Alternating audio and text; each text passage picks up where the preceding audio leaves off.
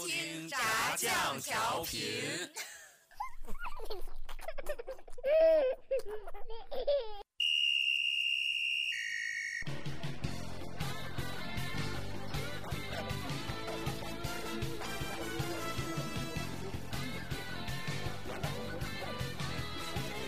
头球球进了，进了进了进了进了进了进了进了！点球，格罗索立功了，意大利万岁！《冠军之路》。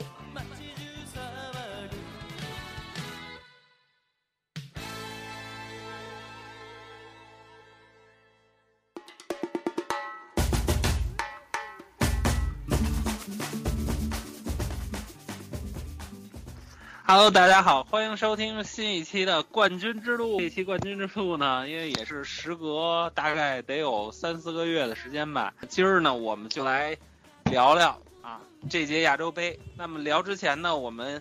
同样啊介绍一下我们这一期的这个嘉宾阵容。啊，大家好，我是消失了很久的星爷。大家好，我是消失了非常久的大韩总。嗯，对，这是我们的温总，我是大宝剑。刚才说话的那个是大陈儿，然后其实还是我们的那个冠军之路的这个常规阵容啊。然后先在这里，咱们开门见山的先恭喜一下咱们的中国队，非常不容易啊。呃，从小组当中出现了第一名出现，嗯，然后当然，呃，也点儿也挺不正的，在淘汰赛第一场就遇到了。东道主澳大利亚，对，然后今天我我今天我们录制的这天呢，是在整个小组赛亚洲杯小组赛都结束了，然后呢，这届有一个特别奇妙的现象，就是所有的小组第一都是三战全胜，所有的小组垫底呢都是三战全负。呃，可能有两点原因，第一点呢是可能各个队对亚洲杯重视程度不太一样。还有一个问题在于哪儿呢？我觉得可能是这个亚洲各队的实力其实也在拉开。最典型的就是西亚的球队开始分出档次了，不像以前那样全大家实力差不多，其实跟以前还是有很大差别的。这么着吧，咱们就按照小组你在这边小组赛的这个分组的那个每个每按分组队，咱们简单的简单的来回顾一下，就是我们之前亚洲杯的这个比赛吧。啊，先咱们先说说 A 组，A 组就是，当然最强两支队是韩国队和澳大利亚队吧。文总，你对这个 A 组当中的这个怎么看？呃，A 组是这样，A 组我是觉得本来就没有悬念。你看最开始菠菜公司各个菠菜公司开盘口，A 组的出现没有悬念的。但是我意外的是，最后澳大利亚为什么会输韩国这个事儿我没有想清楚。我觉得以澳大利亚的状态和实力虐掉这支韩国应该不成问题，所以说这支球队，所所以说这场比赛应该是存在着两个队互相让球，并且存在着可能规避对手的一些问题，啊，大家怎么看？嗯，行，那就这么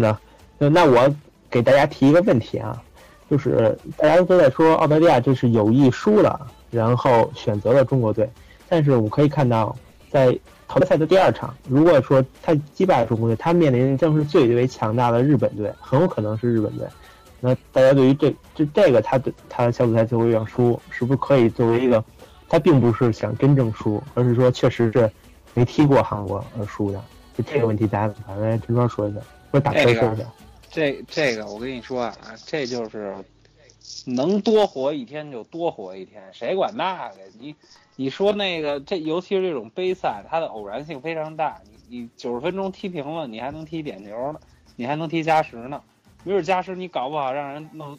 人家进，他他就给弄一乌龙，没准你还赢了。踢点球那偶然性更大了。所以说，其实而且从真正的看这个实力来讲，确实日本应该是最强的。但你确实，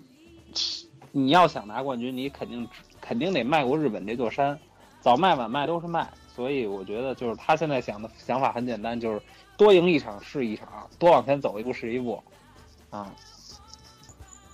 呃，日本我看了一场，其实总体来讲，坦白说啊，日本，我觉得从今年世界杯吧开始，我觉得可能这个球队，包括他这一套体系，可能已经发挥到极致了，就是他只会比以前下降，不会再进步。所以说，而且呢，这个澳大利亚又是主场。而日本队现在缺前锋缺的厉害，而且前场也没有速度，所以说，我觉得踢澳大利亚可能真的是澳大利亚胜算要多，而且我觉得澳大利亚可能真的未必就怕日本啊，也不知道别人是怎么看啊，反正我保持这个观点。嗯，那既然已经说到这儿了，那咱们就说一下，就是对于中国队下一场要踢的这个澳大利亚队，就咱咱们已经确定要下一场要踢澳大利亚了。那么，因为我现在今天爆出来一个消息是张琳芃受伤了，那我们的张琳芃受伤了，那相当于后防有一个中坚力量已经损失了。那这张琳芃受伤了，对于中国队未必是件坏事儿，因为其实从从不管是他在这个足球部队还是国家队，他打中后卫这个位置，其实对于后防线应该是一个不能说是隐患吧，但确实他不太适合打这个位置。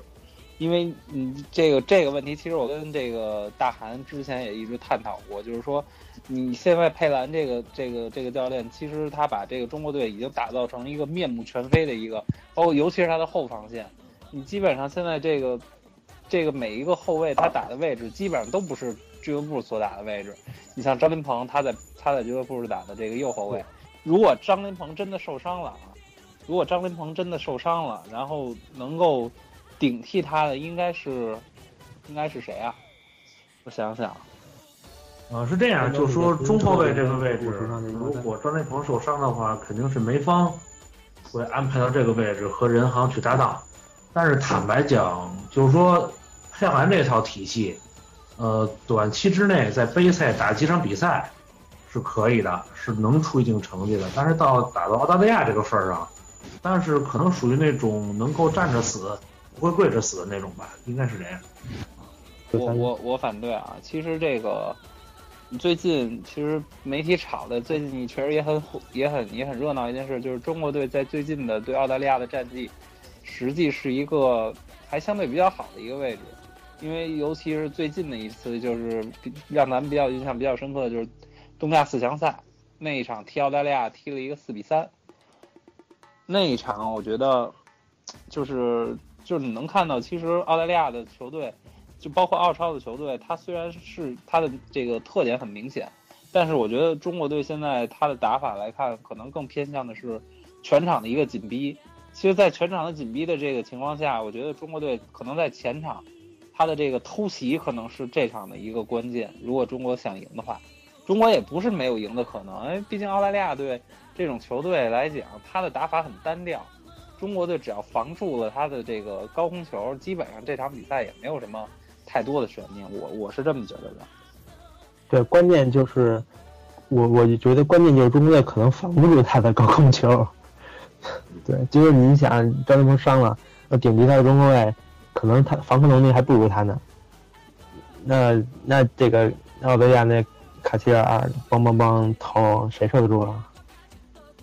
卡希尔可能还真不是说那种纯粹那种，啊，哦，那种英式的那种大的中锋，他可能技巧更多一点。然后我觉得我们就是说应该思考一下，反思一下，就是说那个去年恒大和西西西西尼流浪者这场这场的那个亚冠的比赛，我觉得这个就是很典型的澳大利澳澳大澳超的球队，包括澳大利亚的这个队的这个风格，他是是怎么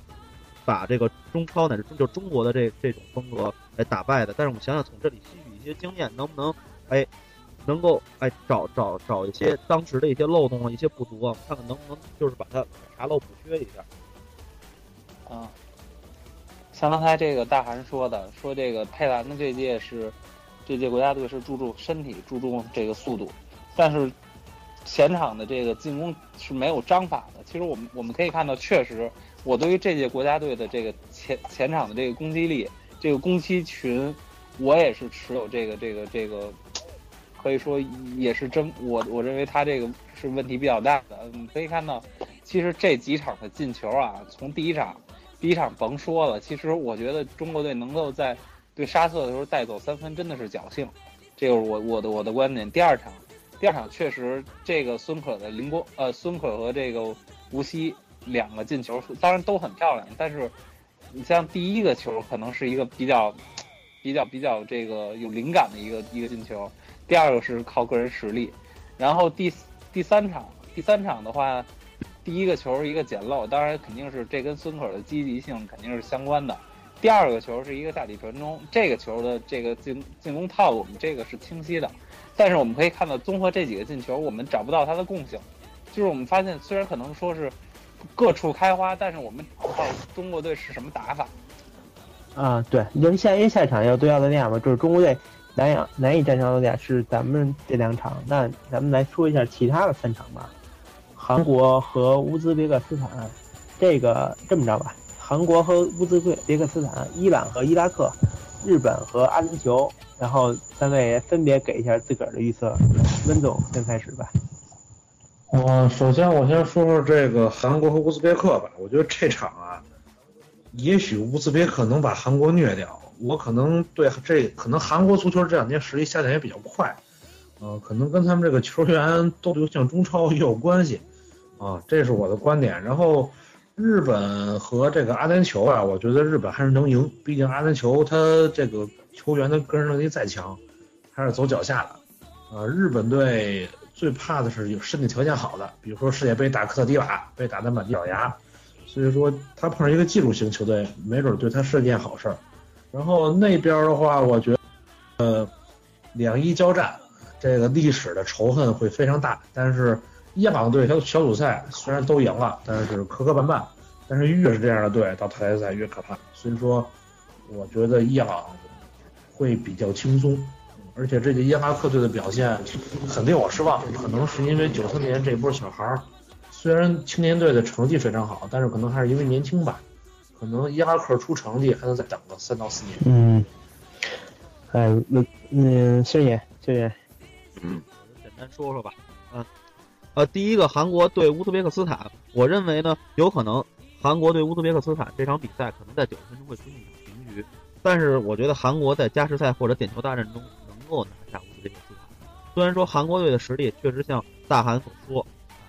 近几年确实有所下降啊，不管说啊是怎么也好，说是那些很多的韩国的国脚也好，准国脚也好，边缘国脚也好，大量的流向中超联赛啊，所谓说，考虑金钱的因素也好，或者说不甘堕落也好啊，不再是说首先向往欧洲的啊水平较高的联赛，但是韩国毕竟它的 K 联它的联赛水平，包括它的青训，它的这个它的底子还是在这儿的。毕竟说还是说，是算是亚洲的一支啊最顶级的强队之一。我觉得拿下乌兹别克斯坦，最终把它磨死还是有机会的，还是面儿比较大。啊，伊朗对伊拉克这场比赛，我觉得应该没有什么太大的悬念。伊朗始终是在亚洲的最前列啊，包括他一直啊，因为他的选材其实还是很多的啊，不管是说啊从国内的联赛啊，还是说。他在欧洲的一些移民，包括说他的呃主力德甲加也好，他是从实际上最开始他是在德国国青队啊出场过啊，现在又回到了那个伊朗，伊朗国内代表伊朗出场，包括还有一些在欧洲联赛效力的一些球员啊，伊朗整体实力还是比较强，我觉得呃打满目疮痍的伊拉克还是应该是胜算在握的。日本对阿联酋，我也还是觉得日本肯定能拿下。阿联酋阿联酋在西亚都不算是说是最最最强的，虽然说他的联赛非常强大，他的伊蒂哈德、阿尔艾因，但是联赛的强大并不代表国家队的强大。我觉得阿联酋的国内球员水平还确实有待提高，和日本相比还是差了一大截的。所以我觉得日本进四强啊，板上钉钉，没有什么太大问题。OK，其实我的观点呢，跟星爷基本上也一致。我也觉得韩国、伊朗和日本的胜面比较大。然后呢，但是出于中国队的这个因素吧，我还是支持一下中国跟中国跟澳大利亚这场，我还是支持一下中国队。虽然我觉得中国队不太可能赢，但是中国支持一下中国队吧。然后，来大锤来进行一下总结发言吧。那今儿既然聊了这么多，我我我就总结一下，就是。我的一些看法吧。首先，我觉得，因为咱们这个《冠军之路》这档节目就是深受世界杯的影响才办的嘛，所以其实这届世界杯，我觉得可以把中国比作，呃，世界杯里的哥斯达黎加，它是一匹黑马吧，可以算是。虽然这这匹黑马是一匹以前非常强壮的马，但是现在毕竟江河日下。哎，这个怎么讲？反正确实，这一届是这届亚洲杯来讲，中国的给人的惊喜还是要很还是比较多的。呃，把它比作哥斯达黎加，但是哥斯达黎加最后确实是输给了一个实力比较强大的对手荷兰队。那澳大利亚确实也是拥有这样的一个实力。那我觉得可能这这场比赛，我觉得中国队未必能在九十分钟之内输，但是也也晋晋级可能也确实够呛。然后就是这届世界杯，我觉得从实力来讲，我还是更看好日本。呃，日本的这个胜面比较大，而且不排除日本。在半决赛大胜东道主的这个这个这个可能，那如果要是日本大胜东道主，日本大胜东道主，那就相可以看成是德国大胜巴西吧。那最后德国拿了冠军，我觉得日本，我觉得日本可能也是能拿到最后的冠军。但是最后的冠军争夺赛呢，他可能也在九十分钟之内赢不了，也可能是一个加加时的一个绝杀。那这个这个可能是我我的预测啊，可能是这样。然后呢，这个中国队的比赛应该是在周四的这个晚上六点半啊。这个这个因为这个因为澳大利亚的这个时差的原因，可能确实比较比较影响我们这个观看这个国足的比赛。那大家这个啊，要是能早下班的，赶紧早下班。然后值不值的呢？得看了才知道，这国足确实这届给我们的惊喜也是确实真的很多了。我们也希望他能够再创造一次历史。虽然这届国足队我并不是很欣赏，因为这个这个，因因为这个可能跟个人感情因素也有关吧。但是毕竟是国家国字号的球队，那也希望国足队能够再给我们一个奇迹啊！我们也相信，也愿意再相信一次这个这个过奇迹。国足虐我千百遍，我待国足如初恋。那让我们一起来，啊，共同见证啊，国足给我们